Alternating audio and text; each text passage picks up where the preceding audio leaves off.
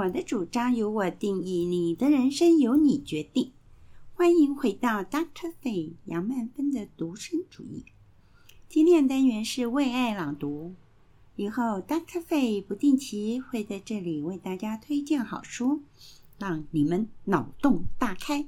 在新冠肺炎席卷全球，台湾桃园近日又爆发群聚感染的威胁下，今天我要为大家介绍一本应景好书，这就是时报出版的《一路惶恐：我的一城记事》，作者呢就是华裔国际知名作家张玲，他现在住在加拿大多伦多。他擅长书写创伤记忆小说，代表的作品有《劳燕》《余震》《金山》等等，多部被翻译成英语。他也是 Amazon 线上的畅销作家。这是第一本他以第一人称书写的纪实散文，写的是他去年二零二零年一月二十三日回温州探亲。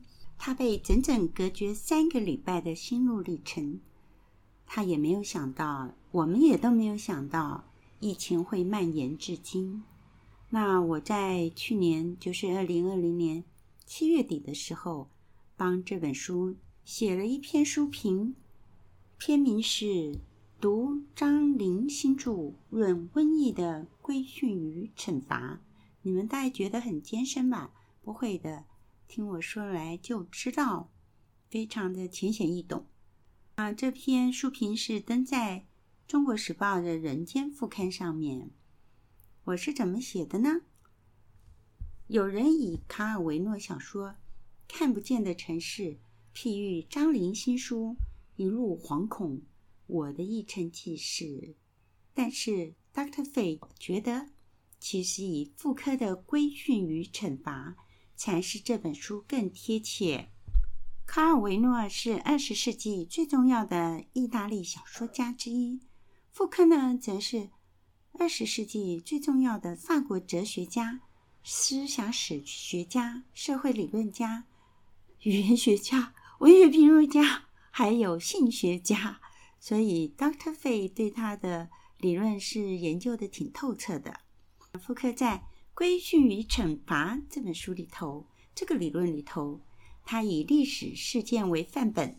其一呢，是以鼠疫肆虐于欧洲，为了让发生鼠疫的灾情不至于继续扩散，就只是每户人家关紧门窗，都不要外出，在未经许可下面到公共空间溜达。街道上只有持枪的军人，以及固定时间出来。巡查点名，透过书写登记，就是所谓的实名制，记录每个居民的存亡，说明规训手段的方式和样貌跟历史完全不同。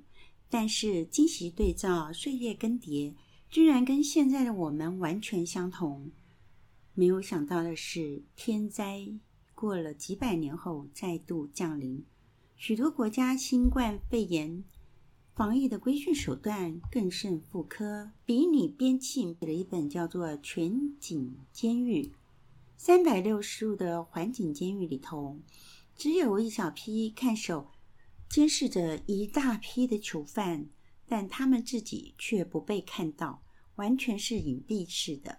在尖端科技的辅佐下，每一个人都是囚犯。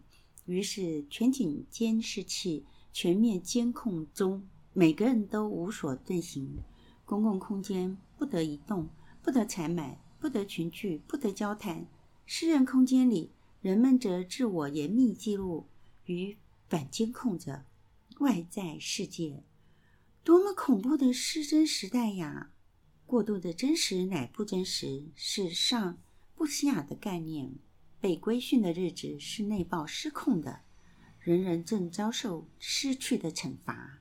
自由、思想、财富、健康、亲情、爱情、友情，等等等。这场瘟疫骚动了天地万物正常运行的秩序。透过监视器、手机屏幕、电视荧幕，所有人事物皆是二手的影像真实，接近虚幻，全部都是幻境。一场人类的浩劫，让全世界的人们被全面性的规训和惩罚。温州是次武汉疫情爆发后疫情扩散最严峻的城市，原因是春假前在武汉谋生的百万温州人夹带着肺炎病毒回到家乡过年，感染的人数数日就暴增。家家团圆的人间喜剧，骤然变成了世纪大悲剧。封城是继武汉后唯一的手段。一直对着温州有着无限想象，这说的是我 Dr. Fay。为什么呢？因为好几次很想去，可是都去不了。我的一个得意门生就是温州人，然后张玲也是温州人，他是我。嗯，挺不错的连友。当年张爱玲千里寻夫，找到胡兰成藏匿的地方也是温州。这一路上，他把温州想象成说那含着珍珠、放着光之爱的城啊。不料身边他的夫婿，啊，不料他的夫婿身边已经有了新欢，就是胡兰成已经有了。新欢范秀美看到他来，不怒而赤，意思就是说我骂你，可是我的脸色是不变的，看不到我的我的情绪的，多么恐怖的人呐、他就不怒而赤的骂他：“你怎么来了？”所以温州成了张爱玲断肠的绝望之城。香港成就了白流苏和范柳原的倾城之恋。但温州彻底毁灭了张爱玲和温州，啊，不是和温州，和胡兰成的旷世之恋。这个老师就是 Doctor 费有说，日后我会好好的来把胡兰成的跟张爱玲的温州之恋，呃，做个很好的说明。温州本是在水一方的南方之城，伤心之城，在疫情蔓延中。亦也成了张玲的绝望之城。这怎么说呢？客居加拿大多伦多很多年的温州女子张玲，她以第一人称我，还原了温州大事件，一场人类大浩劫初始。她写因为新冠肺炎，他意外困居在温州三个礼拜的历险记，怎么让人不神往之呢？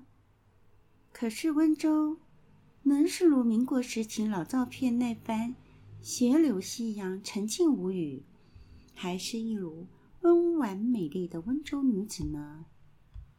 唉，在张玲的笔下，温州不复当年的极美，如今已是个五光十色的现代化二线大城市。在那魂萦梦系的故乡，一万平方公里的城市角落里，分居着。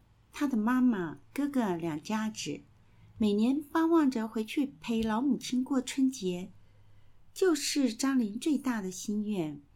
可是偏偏时间怎么都凑不上。二零二零年初，好不容易凑成了行程，偏偏这场瘟疫浩劫降临，新冠肺炎毁了假期，毁了一切，差点毁了心智。张林说：“张林写道。”他独居在城市的角落，父亲一间留下来的陋室中，由中心点床铺往里外各走七步，便是边界。可见那房屋有多小啊！一方是小窗，看得见潺潺流水的河；另一方是杜绝整个外界的窄门。在这方寸之间，他蜗居多日，吃食早先哥哥还。会从家里带来给他。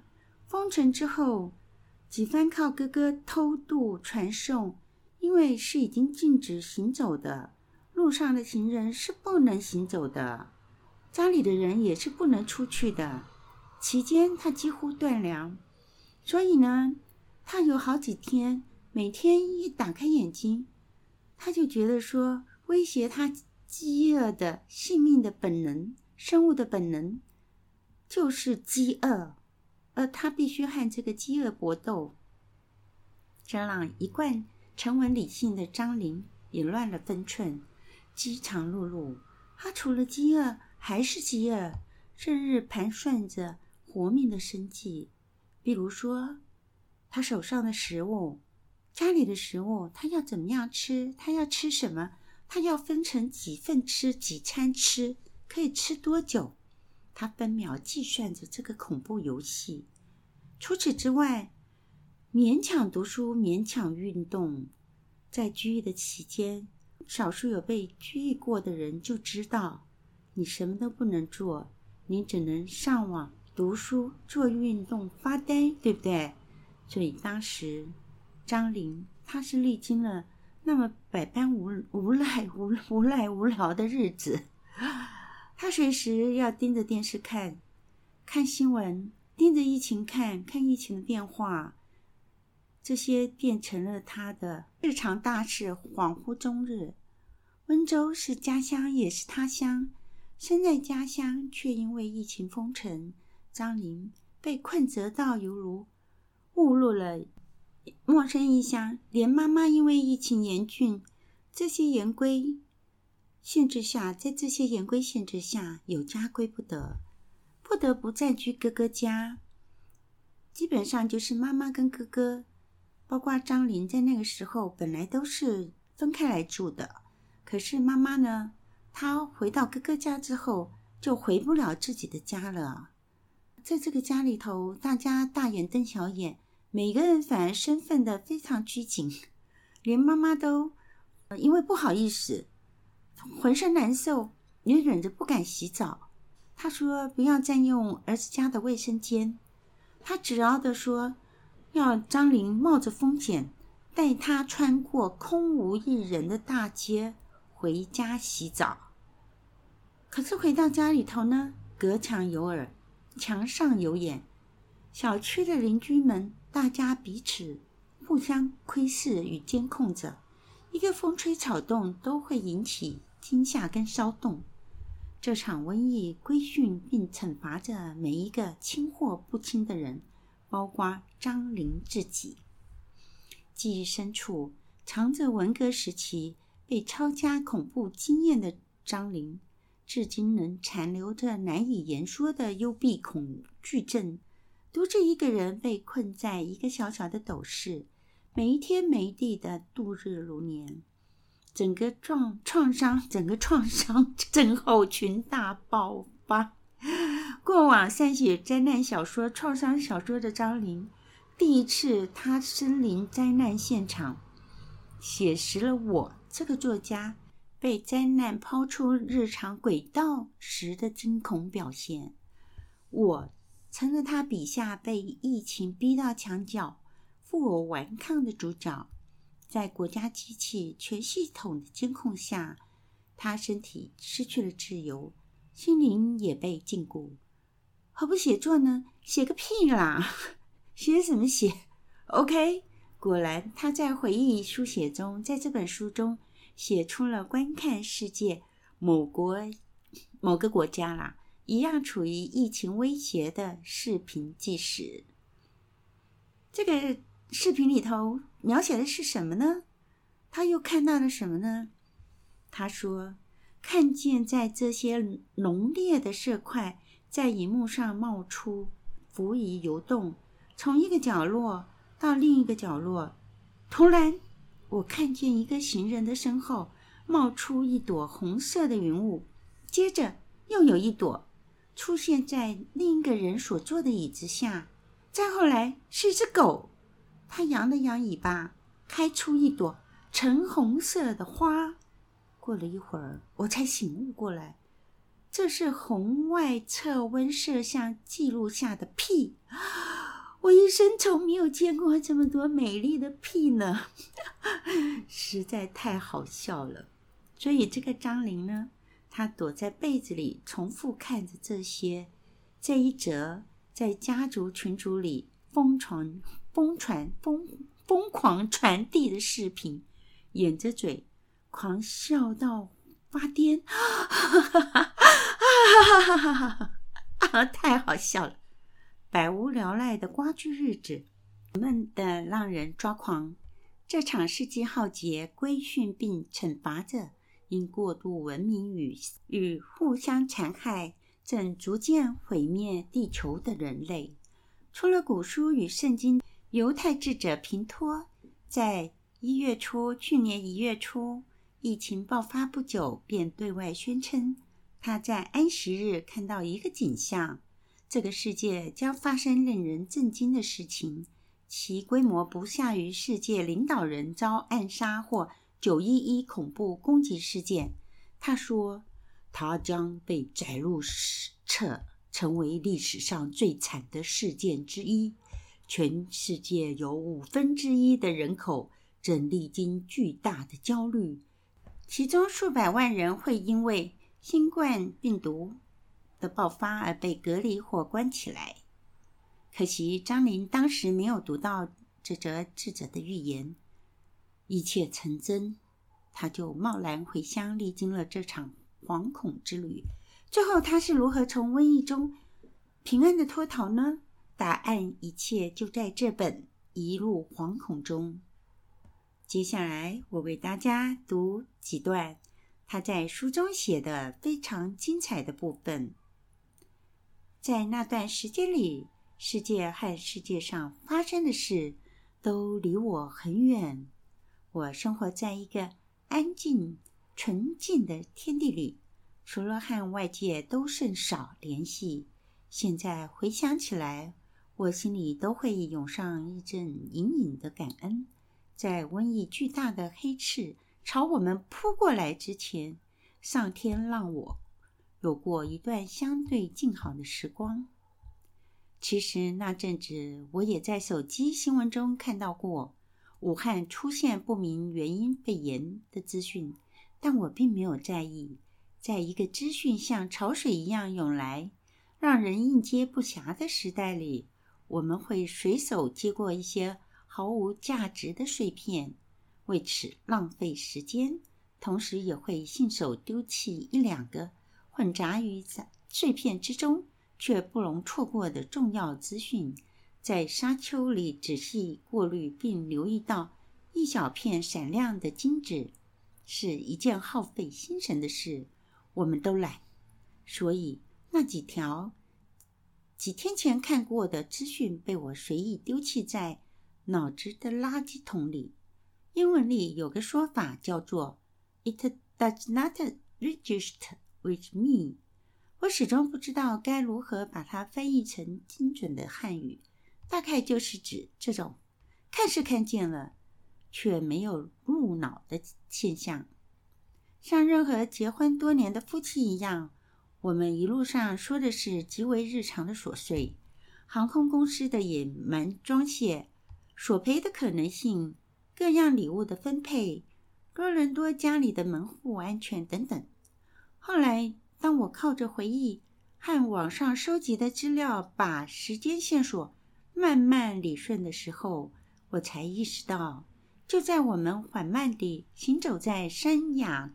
高铁站灯火璀璨的车水马龙里，有一搭没一搭地说着现在想起来丝毫不重要的闲话时，中国头牌的防疫专家钟南山院士正在电视台接受采访，第一次说出了“人传人”那三个字，用惊天动地来形容那三个字也未必过分。因为一场席卷全球的疫情，将会在不久之后使世界上许多张全家福照片变成家族遗物。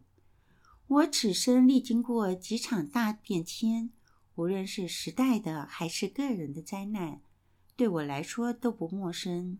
比如一九六七年文革初期，温州爆发了闻名全国的激烈武斗。父母带着我们举家逃难，那是我亲身经历。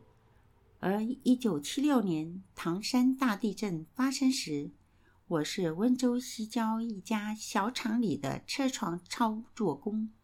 唐山的灾难，我是通过当时严格控制的新闻管道和北方亲友的来信间接得知的。但这两场灾难，都已经是半个世纪之前的旧事了。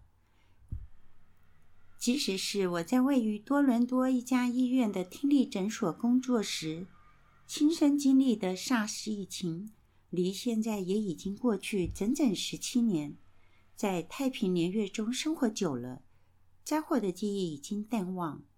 那天在三亚凤凰机场，当我戴上口罩，拍下那张自拍照时，我觉得一切都不过是一场耸人听闻的虚惊。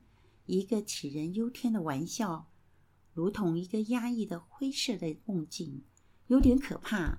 但醒来就将一切如常。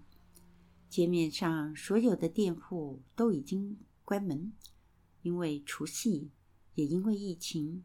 途中，我非常惊讶地看见一家印度飞饼店还在开门营业，店主是一位三十来岁的外地人，生意清淡。正靠着墙玩手机，我问他怎么这个时候还不回家？他笑笑说：“反正今年他不回乡过年，早一会儿晚一会儿关店都不要紧。”我明知哥嫂家里会有丰盛的分岁餐，却还是忍不住要了四张飞饼、两张肉松、鸡蛋鸡饼，大约是想给这个辛劳的年轻人挣上一年里的最后几个铜板吧。潜意识里，我大概也猜到了，这会是我在很长的一段时间里从街面上买到的最后一顿热餐。我再三交代店主要把面饼和甜料彻底烤热。他把滚烫的饼包好交给我，我谢过，走了几秒，突然又返回，对他说：“回家吧，别在街上了。”在路上，我和先生通了一个微信电话。我叮嘱他一定要在药铺开门的第一时间去买口罩和消毒酒精。他让我住到哥家里，遇上紧急情况也可以有个人照应。我告诉他我不想这么做，因为妈妈住在那里，已经把侄子挤到了书房。况且我目前的睡眠状态也只适宜独居。放下电话，我才想起来，我们都忘了互道新年祝福。天并不算太冷，但是有风，风刮得耳朵生疼。那一刻，眼泪突然就流了下来。我已经很久没哭过，我都不记得上一次是为什么哭。这一次，我是知道的，我在为母亲哭。一个人活到母亲这个岁数，欲望经过时间的洗涤，已经缩水了很多。如今缩进了一个很小的龟壳。在母亲九十岁的时候，期待的无非是三两件事：子女平安，保姆能按时返程，春节里能和家族亲人会面。可是今年，母亲如此简单的愿望，大多已难实现。一场与他毫无关系的瘟疫，夺去了他晚年屈指可数的愿望。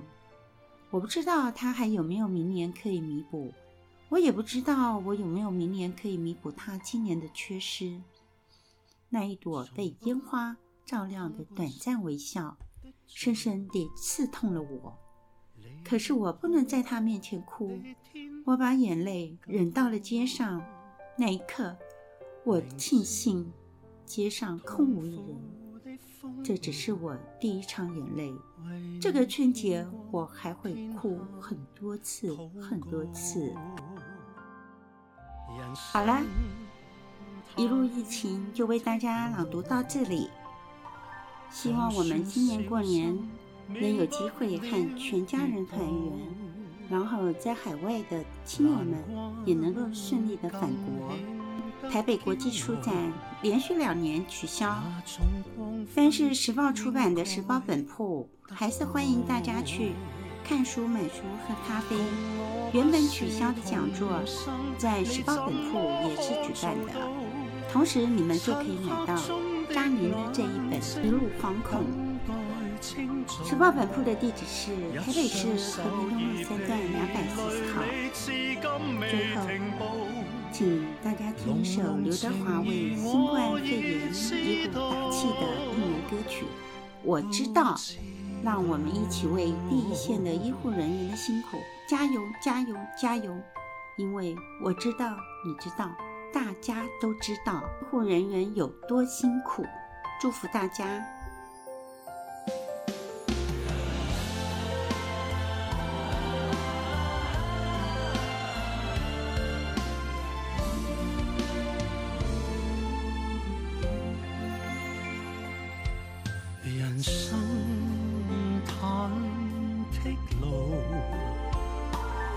就算小心，免不了跌倒。难关更显得骄傲，那种光辉应该得到。共我不是同生，你怎么可做到？漆黑中的眼睛。等待清早，一双手已疲累，你至今未停步。浓浓情意我已知道，都知道。没有计划。